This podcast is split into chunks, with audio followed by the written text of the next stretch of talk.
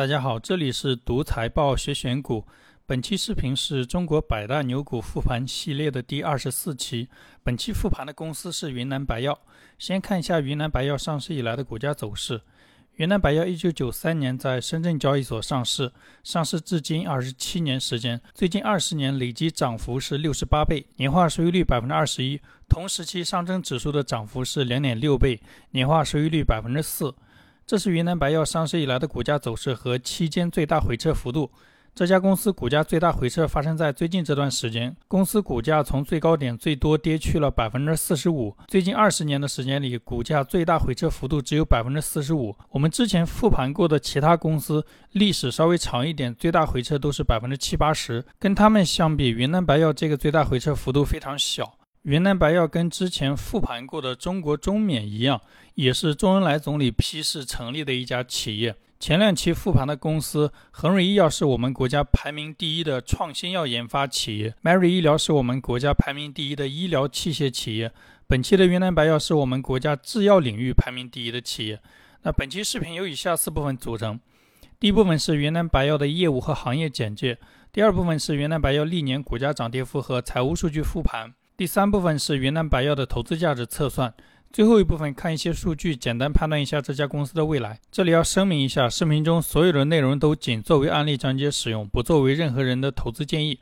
打开云南白药二零二零年的年报，首先看到的是公司业务概要。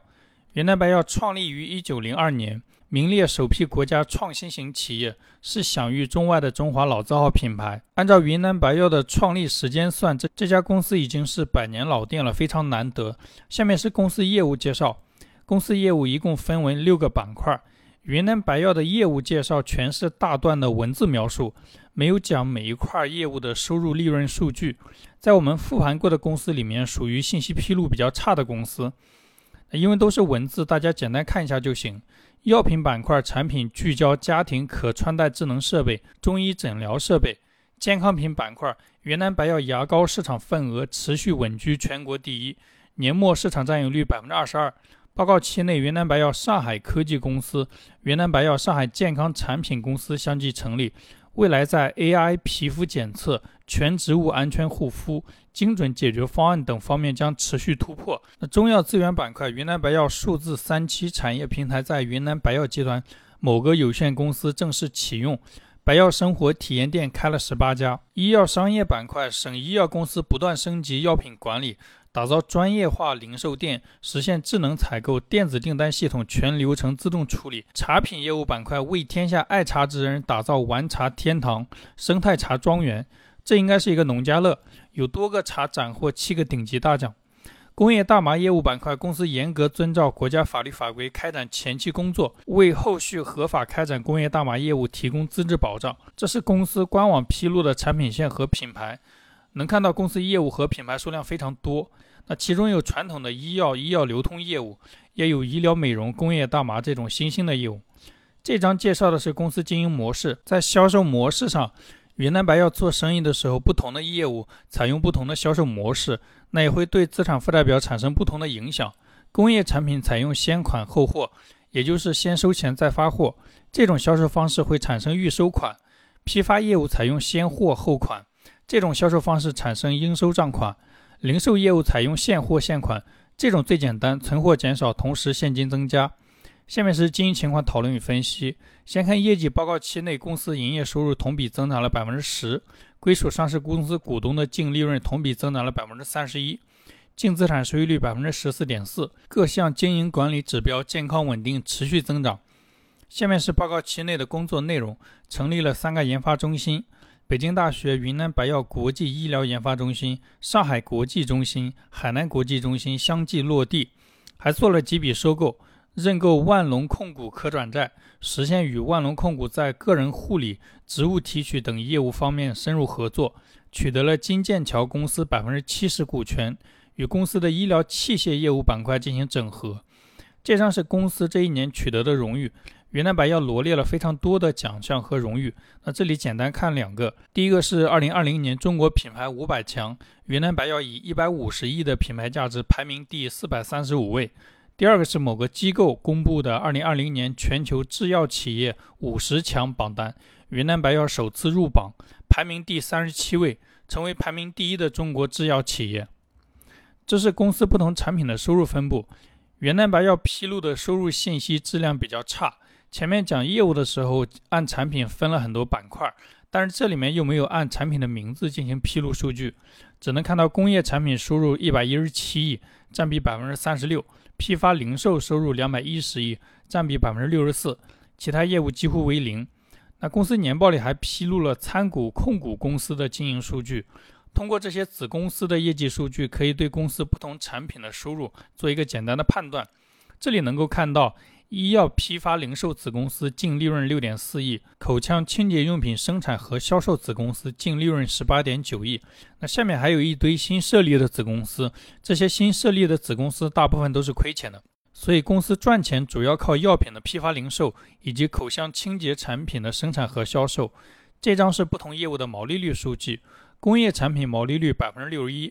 批发零售产品的毛利率百分之九，批发零售业务的毛利率比较低，那跟其他医药流通领域的公司是类似的。这张是公司的成本构成，工业销售最大的成本是直接材料，占比百分之十七；商业销售最大的成本是采购成本，占比百分之八十。这是公司的研发投入数据。研发投入金额一点八个亿，占收入的比例是千分之五，基本上没什么研发投入。研发投入资本化的比例是零，那这个跟恒瑞医药是一样的，都是非常稳重的财务处理方法。这是云南白药最新的股东信息。云南白药前十大股东主要是一些机构，除了机构，还有两家民营企业。第一家是新华都，这家公司的控制人叫陈发树，这个人我们在隆基股份复盘的时候已经看到过了。他在隆基股份上的投资盈利超过一百亿。第二家是江苏愉悦科技，这家公司是愉悦医疗实际控制人的马甲。那这两家公司都是云南白药混合所有制改革的时候进入到前十大股东的。等一下讲公司历史的时候还会讲到。下面介绍云南白药的历史。云南白药的创始人叫屈焕章，云南江川人，一八八零年出生。出生于清朝光绪年间，所以他是清朝人，离我们非常远。这种存续时间非常长的品牌有一个非常明显的优势：经历过非常长的历史还能存活下来的生意，它的品牌几乎是家喻户晓。所以，当他做一个新的产品的时候，会有很多经销商和消费者愿意尝试。比如云南白药的牙膏，二零零四年才推出产品，二零二零年的时候做到了中国牙膏市场的份额第一。白云山的王老吉品牌也是类似的，历史悠久的品牌，加上有能力的产品运营团队，往往会做成一门很不错的生意。再回到曲焕章，因为时代动荡，曲焕章的人生非常曲折。他七岁的时候父亲去世，九岁母亲去世，跟着姐姐生活。后来姐姐嫁人，姐夫家里面有治疗跌打损伤的手艺，曲焕章就跟着姐夫学手艺，开始进入医疗行业。那入行之后，曲焕章一边学习古代的医术，一边到处寻找草药做实验，拜访前辈大佬，基本上是一个神农尝百草的故事。一九零八年，三十岁的曲焕章研发出了一款药，取名曲焕章白药。因为药效很好，被当时的土匪知道了。土匪常年打打杀杀，把自己搞得伤筋动骨，经常找曲焕章上门治病。时间久了，曲焕章被人举报勾结土匪，被送进牢房。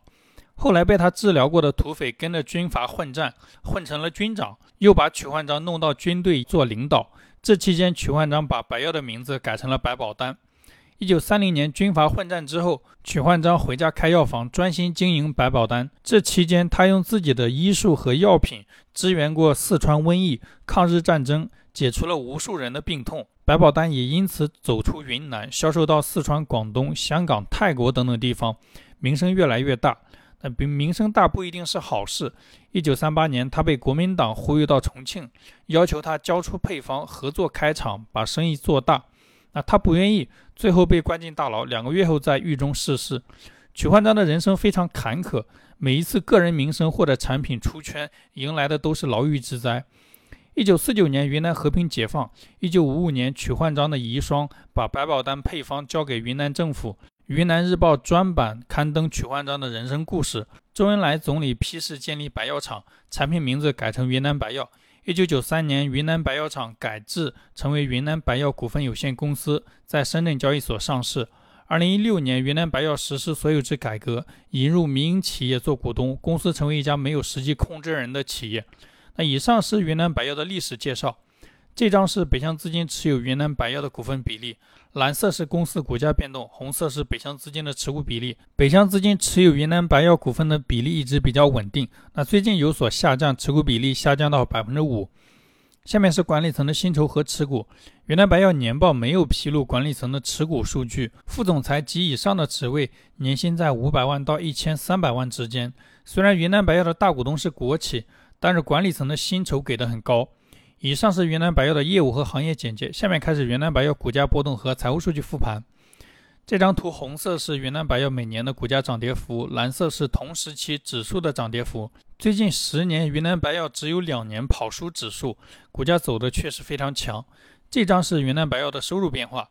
云南白药的收入从2000年的8亿增长到2020年的327亿，增长了41倍。云南白药收入的含金量一直很高，每年经营活动产生的现金流入一直大于收入金额。最近几年收入增速异常稳定，每年都在百分之十附近，像是作假做出来的。但它是国企，不可能作假。如果是私企，可以合理的怀疑一下。这张是 A 股制药领域规模最大的几家公司的收入变化。云南白药的收入规模排第二，排第一的是白云山。这两家公司都是做药的公司，半路做消费品做得很成功。这张是云南白药的净利润变化。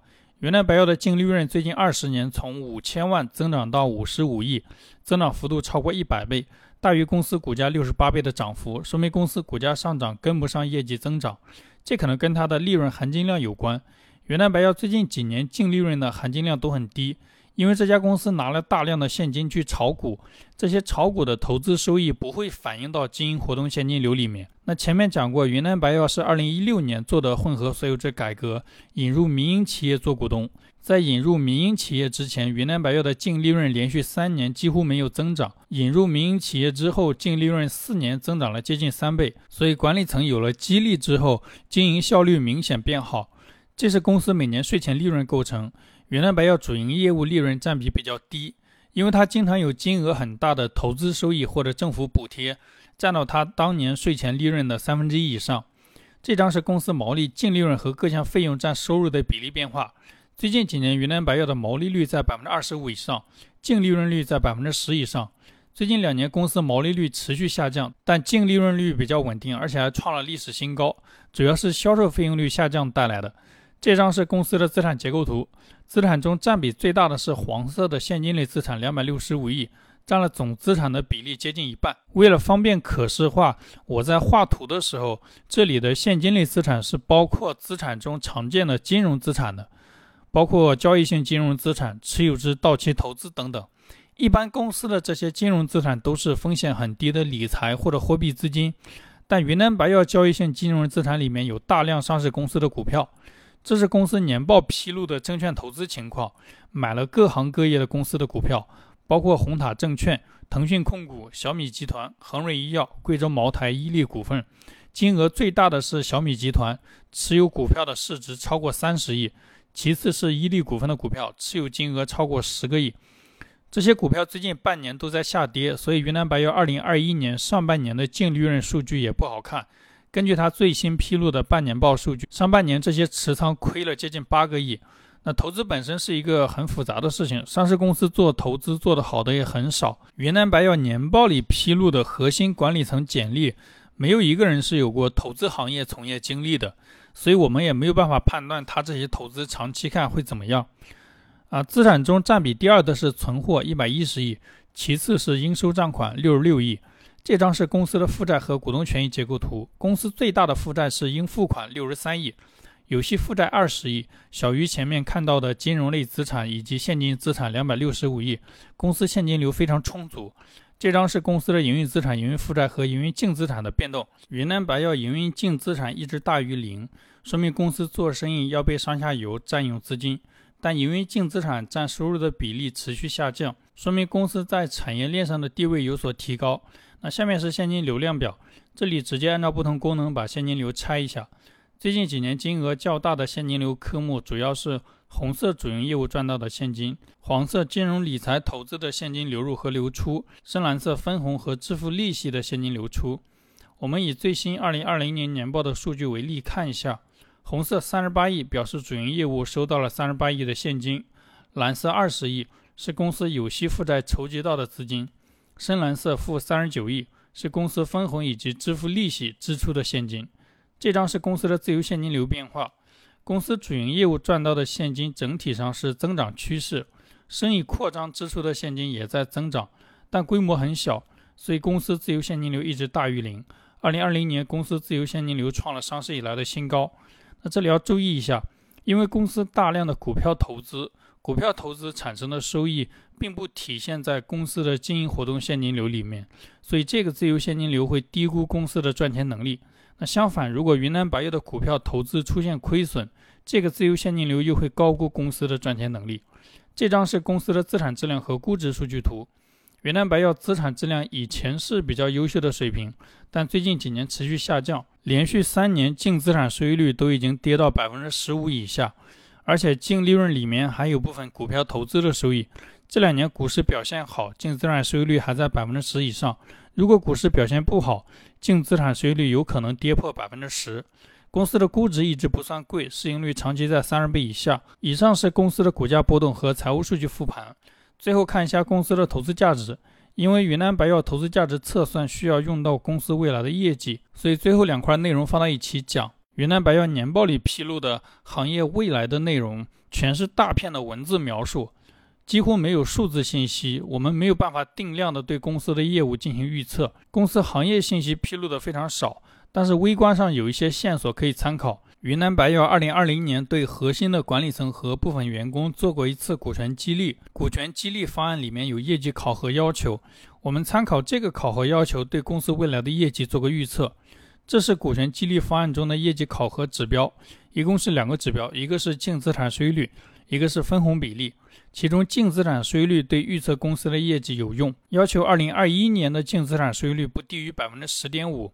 云南白药二零二零年末的净资产是三百八十亿，二零二一年如果想实现净资产收益率大于百分之十点五，按照净资产收益率的定义，净利润需要做到三百八十亿乘以百分之十点五等于四十亿。二零二零年云南白药的归属母公司所有者的净利润是五十五亿。二零二一年的业绩考核要求最低做到四十亿，并没有要求业绩实现增长，所以这个要求很低。假设云南白药二零二一年以最低要求完成业绩考核目标，归属母公司所有者的净利润是四十亿，那一家喜欢炒股的公司市值目前是一千两百亿，扣除掉有息负债之后，账面上有两百多亿的现金和股票，公司一年的净利润是四十亿。这个收益里面有一部分炒股收益，你们觉得它目前的估值贵不贵？那这个问题就交给大家判断了。这是综合以上得到公司的优缺点。两个优点，第一是我们国家政策支持中医中药的发展，云南白药作为中华老字号品牌，有非常明显的品牌优势。第二是云南白药虽然大股东是国企，但是对管理层的薪酬和股权激励上做得非常好，在同类公司里面不多见。那也有两个缺点，第一个缺点是公司业务数据披露的比较差，同时净利润中有比例不小的炒股收益，这会导致公司的净利润波动比较大。第二个缺点是，二零二零年的股权激励方案对公司未来业绩考核要求比较低，增速有限。好了，以上是本期视频的所有内容，这是本期视频用到的财务卡片，有兴趣的可以关注同名公众号“读财报学选股”，回复“云南白药”免费获取这些资料。